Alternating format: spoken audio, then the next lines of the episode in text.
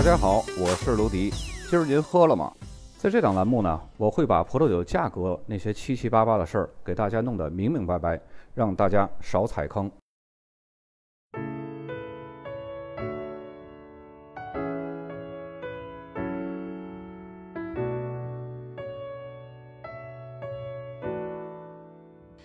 最近两年啊，南非的葡萄酒在国内是越来越普及了。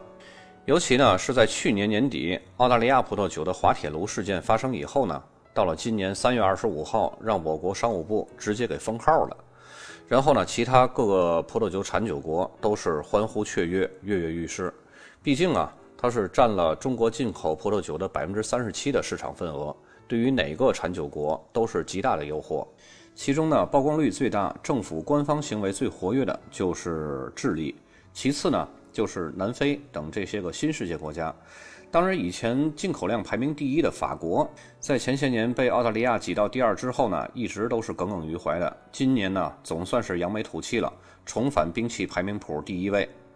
其实南非葡萄酒啊，一直以来的品质都是非常高的，只是呢，以前我们中国消费市场不太认可，再加上南非没有像澳洲或者是美国这么多投资人这么会商业运作，所以呢，在咱们国内一直都是处在第三梯队的一个消费市场。南非呢，最擅长的就是酿造赤霞珠混酿的波尔多风格的酒，可以说他们那儿酿的波尔多风格的酒，连波尔多人都认为是自己家产的。而且呢，在众多的大师级的盲品会上，也都会被误认为是波尔多产的酒。我说这个呢，并不是说人家一味的模仿波尔多风格啊，而是要强调人家的品质已经可以达到了和波尔多的好酒几乎没有差别了。这是一种品质的尺度。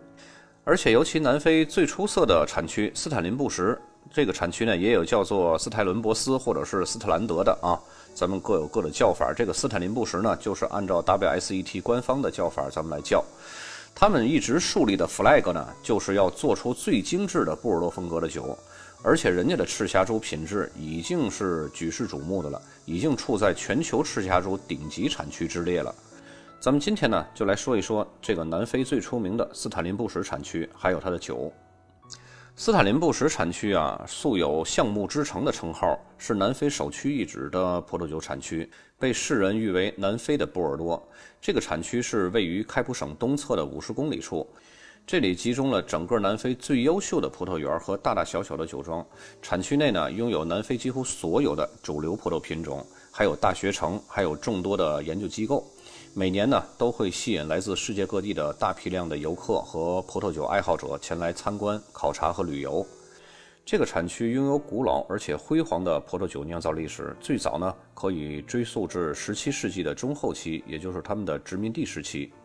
在1679年，荷兰人呢就来到南非圈地殖民了。当时是以西蒙·范德斯特尔总督为首的荷兰殖民者来到了埃尔斯蒂河，并且呢，在河边建立了这个名为 Van der Stersbush 这个小镇。大家听着，是不是又是用自己名字来命名的一个地名呢？其实它的本意就是范德斯特尔的森林，这个 bush 的意思就是灌木和森林的意思，B-U-S-H。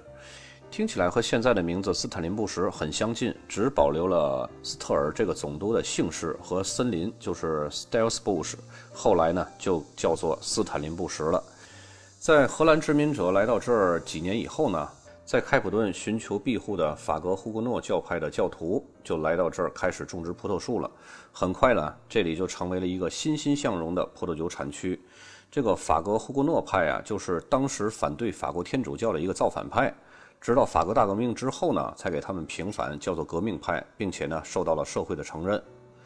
虽然斯坦林布什的酿酒历史长达三百多年，但是它的发展之路呢，并非是一帆风顺的。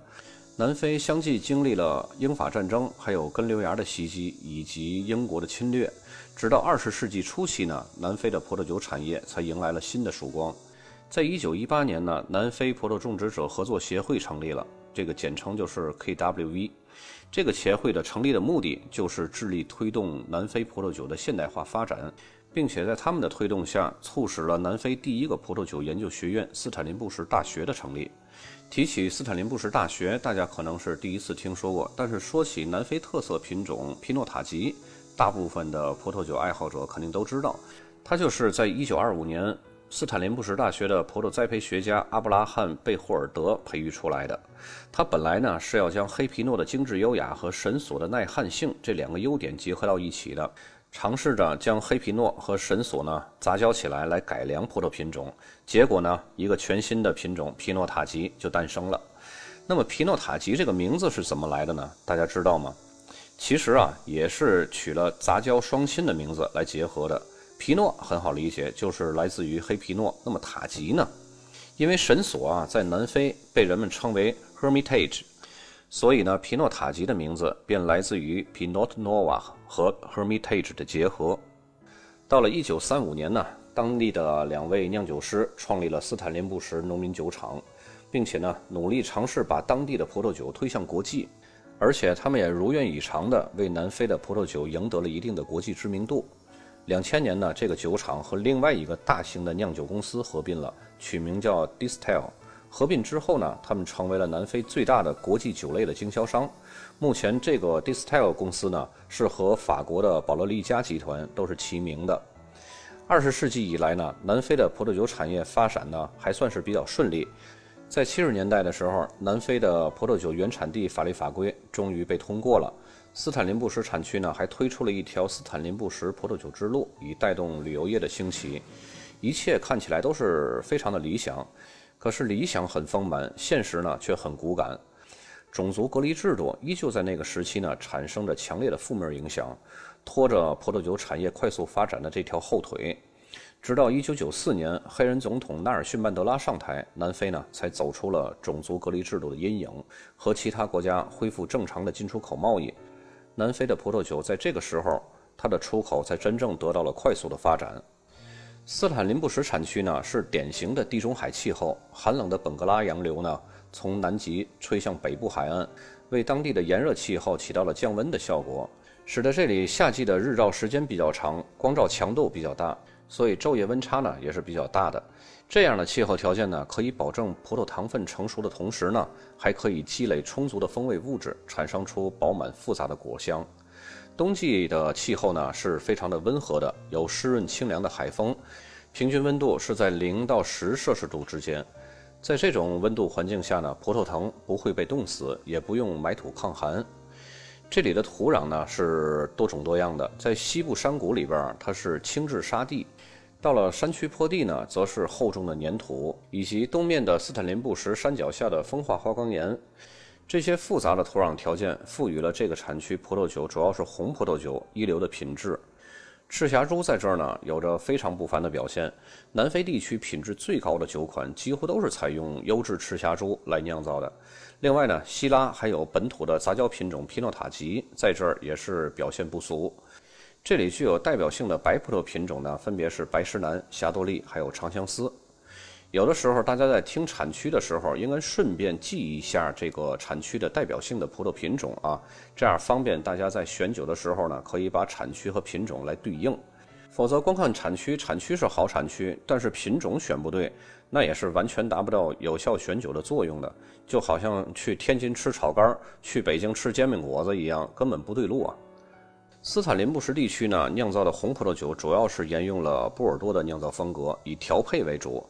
众所周知啊，波尔多的葡萄酒一般被称为波尔多混酿风格，主要是指赤霞珠、梅洛、品丽珠和小波尔多按照比例最佳的方式呢，给它调配到一块儿。而南非的混酿呢，也是以赤霞珠、梅洛为基础的，但是呢，加入了在波尔多很少使用的马尔贝克和在波尔多混酿中从来不使用的希拉来参加这个调配。虽然说斯坦林布什生产的波尔多混酿颇具波尔多风格，就好像我一开始说的，连波尔多人都认为是自己本土产的酒，但是呢，也会有很细微的差异。这里的酒呢，是一种更清爽、更优雅的风格。不过呢，一般都会缺少一些雪松啊这一类波尔多本土的非常古板的传统风味儿。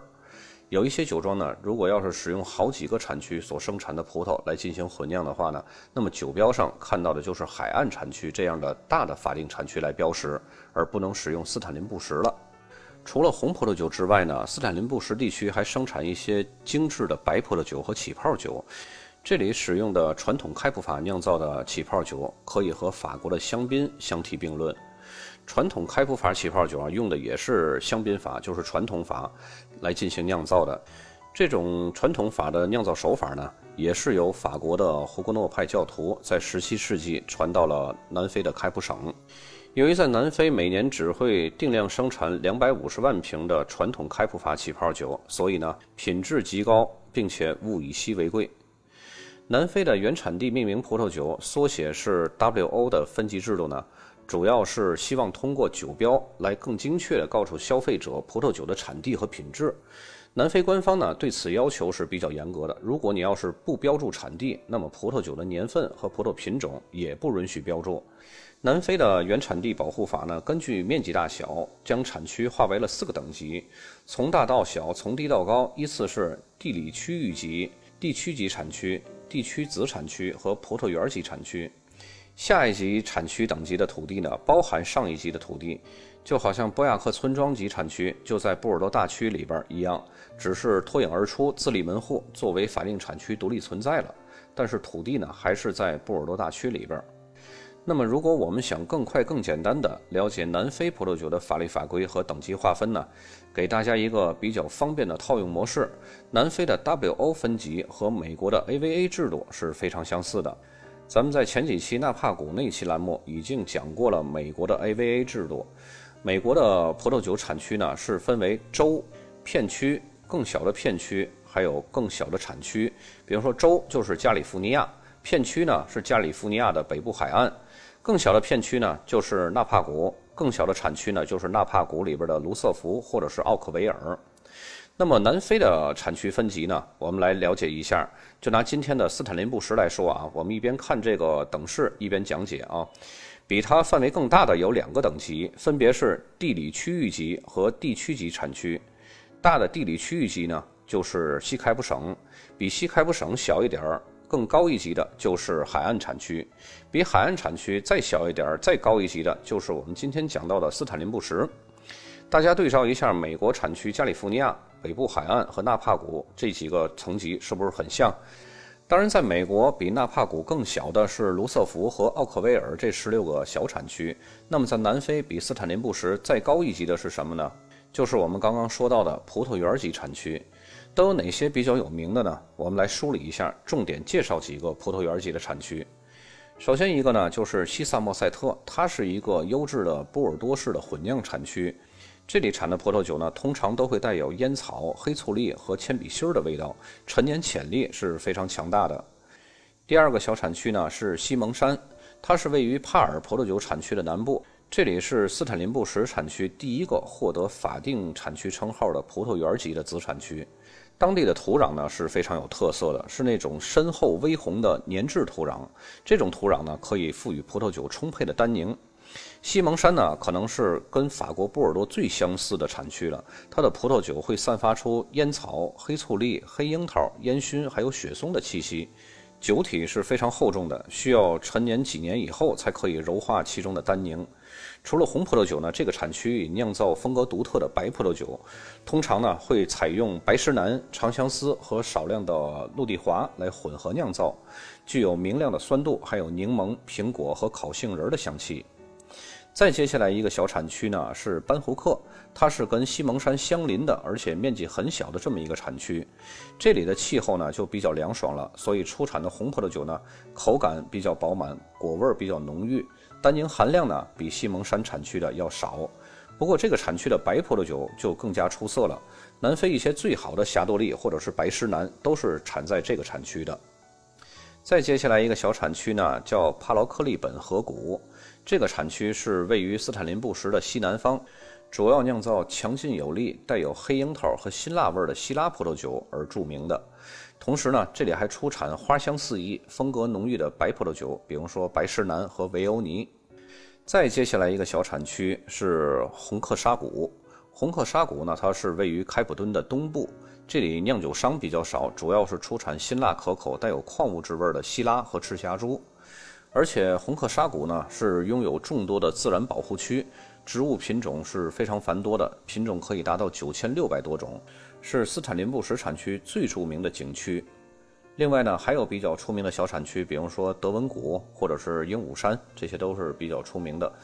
斯坦林布什呢，也有和波尔多品质一样的名庄，给大家呢，同时也介绍几个。其实他们这些名庄并不贵，但是品质极高。如果想喝赤霞珠，尤其是波尔多风格的赤霞珠混酿的优质酒，斯坦林布什呢，可以说在性价比方面可以做到童叟无欺了。咱们要推荐这几个酒庄呢，都是历史非常悠久的酒庄啊。首先第一个就是勒斯滕堡酒庄。它是建立于1683年，目前的庄主呢是巴洛家族的继承人西蒙·巴洛。自从1987年他接手以后呢，将酒庄的葡萄酒品质推向了一个更高的层次。到了现在呢，勒斯滕堡酒庄呢可以说是斯坦林布什非常顶级的酒庄之一，可以类似于波尔多的五大一级庄。接下来第二个要介绍的酒庄呢是瑞斯德路酒庄，它是成立于1694年，是开普敦地区最古老的酒庄之一，也是斯坦林布什的超级明星庄。在1978年，恩格尔布雷希特家族呢开始接管酒庄，并且一直专注生产红葡萄酒，而且坚持不懈地酿造最完美的葡萄酒。这些葡萄酒呢不仅可以表现出产区的特色，更能突出酒庄自身独有的魅力。充分展示了斯坦林布什产区葡萄酒至高无上的品质特征。第三个要介绍的呢是美雷酒庄，它是创建于1682年，被誉为南非最卓越的酒庄之一。自从1756年开始呢，酒庄经历了八代继承人，一直由麦伯勒家族拥有。美雷酒庄充分利用过往的经验和智慧，用以达到酿造最高标准的佳酿，是公认的酿造世界级佳酿的酒庄。如今呢，在新一代继承人汉尼斯·麦伯勒先生的领导下呢，麦伯勒家族继续沿袭着致力于酿酒艺术的优良传统，同时呢，积极向拥有历史悠久的酒庄去学习。现任庄主汉尼斯·麦伯勒呢，就曾经在法国的拉菲古堡学习过酿酒。他在自己酒庄酿造的颇具波尔多风格的旗舰酒款卢比肯，不仅仅是美雷酒庄的旗舰产品，甚至可以说是整个南非葡萄酒的旗舰产品。刚刚跟大家说，在南非的大名庄的旗舰款，在性价比方面绝对是童叟无欺的。就这款卢比坎，还有其他两个名庄的旗舰款的市场均价也不过就三百块以内。单从性价比来说呢，可以说是碾压波尔多的列级庄。那么接下来咱们来看看酒标。虽然说这期节目咱们主要的是来说斯坦林布什这个产区，但是呢，咱们酒标呢，把这四个等级都要给它看全了。从西开普省到海岸产区，到斯坦林布什，还有斯坦林布什那几个葡萄园级的产区，呃，由于等级划分呢是四个等级，所以呢，咱们就依次从大到小来排序，省得大家呢排不好次序，看得越看越乱。咱们先来看第一个西开普产区的，也是最大的产区。这个呢，就是地理区域级。大家看左下角箭头所指示的，就是西开普省，这个就是一个最大的地理区域级。然后右边的箭头呢是梅洛，这是葡萄品种。比西开普省产区再高一级的呢，就是海岸产区。大家看到左下角箭头显示的就是海岸产区的字样，然后右边的箭头呢显示的是红葡萄酒，它没有写品种，那肯定就是混酿。再接下来这个酒标呢，就是比海岸产区那个地区级产区更高一级的斯坦林布什，这个就叫做地区子产区了。大家看到左边的箭头是指向的斯坦林布什，右边的箭头指向的是赤霞珠。南非葡萄酒的这个酒标里边啊，不会包含太多的信息，你不用去看那个酒庄，除了刚刚提到那几个比较著名的酒庄，大家可以注意一下。剩下的呢，只需要看它的产区和葡萄品种就可以了。因为南非的葡萄酒呢，即使是大名庄，只要是产区相同、葡萄品种相同，它和普通的酒庄它的差价不会是很大。再接下来这个酒标呢，大家看到左下角显示的还是斯坦林布什，右边的箭头显示的是希拉。再下面这个酒标呢，大家看到左边箭头显示的还是斯坦林布什，右下角2008旁边的这个词呢是白诗南，这个是一个干白葡萄酒，是用白诗南葡萄品种酿造的。接下来就是比斯坦林布什更小的葡萄园级的产区了。大家看到左边的箭头显示的是西蒙山，这个虽然说有点模糊啊，但是可以辨认出来啊。右边的箭头呢显示的是皮诺塔吉，是葡萄品种。再接下来这酒标，哎，这酒标清楚了啊。左下角显示的就是西蒙山，大家看到这个西蒙山，它应该是一个怎么样一个写法啊？它和那个西萨默塞特是非常容易混淆的，尤其是咱们一开始嗯辨认不清的时候，因为都是 S 打头嘛，然后第三个字母也都是 M。再接下来这个酒标呢，是斯坦林布什的另外一个葡萄园级的产区，刚才那是西蒙山，现在这个是班胡克。刚我们在介绍产区的时候也介绍过，班胡克这个产区是在南非里边出产最好的霞多丽和白诗南葡萄酒的。这款酒呢，大家看到右边箭头指向的葡萄品种就是霞多丽。再接下来这个酒标呢，大家看到左下角这又换一个葡萄园级的产区，也是斯坦林布什里边的红克沙谷。红克沙谷，刚刚咱们在产区介绍的时候也说过，它这个产区呢是主要出产。口感辛辣，然后带有矿物质气息的赤霞珠和希拉这款酒呢，大家看到右边箭头指向的就是赤霞珠。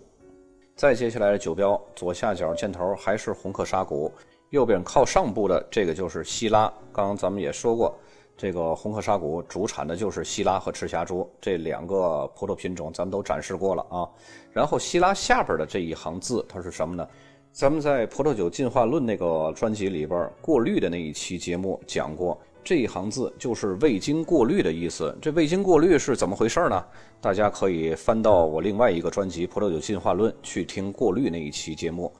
好，本期的南非斯坦林布什产区的葡萄酒还有产区介绍呢，就到这里，咱们下一期再见。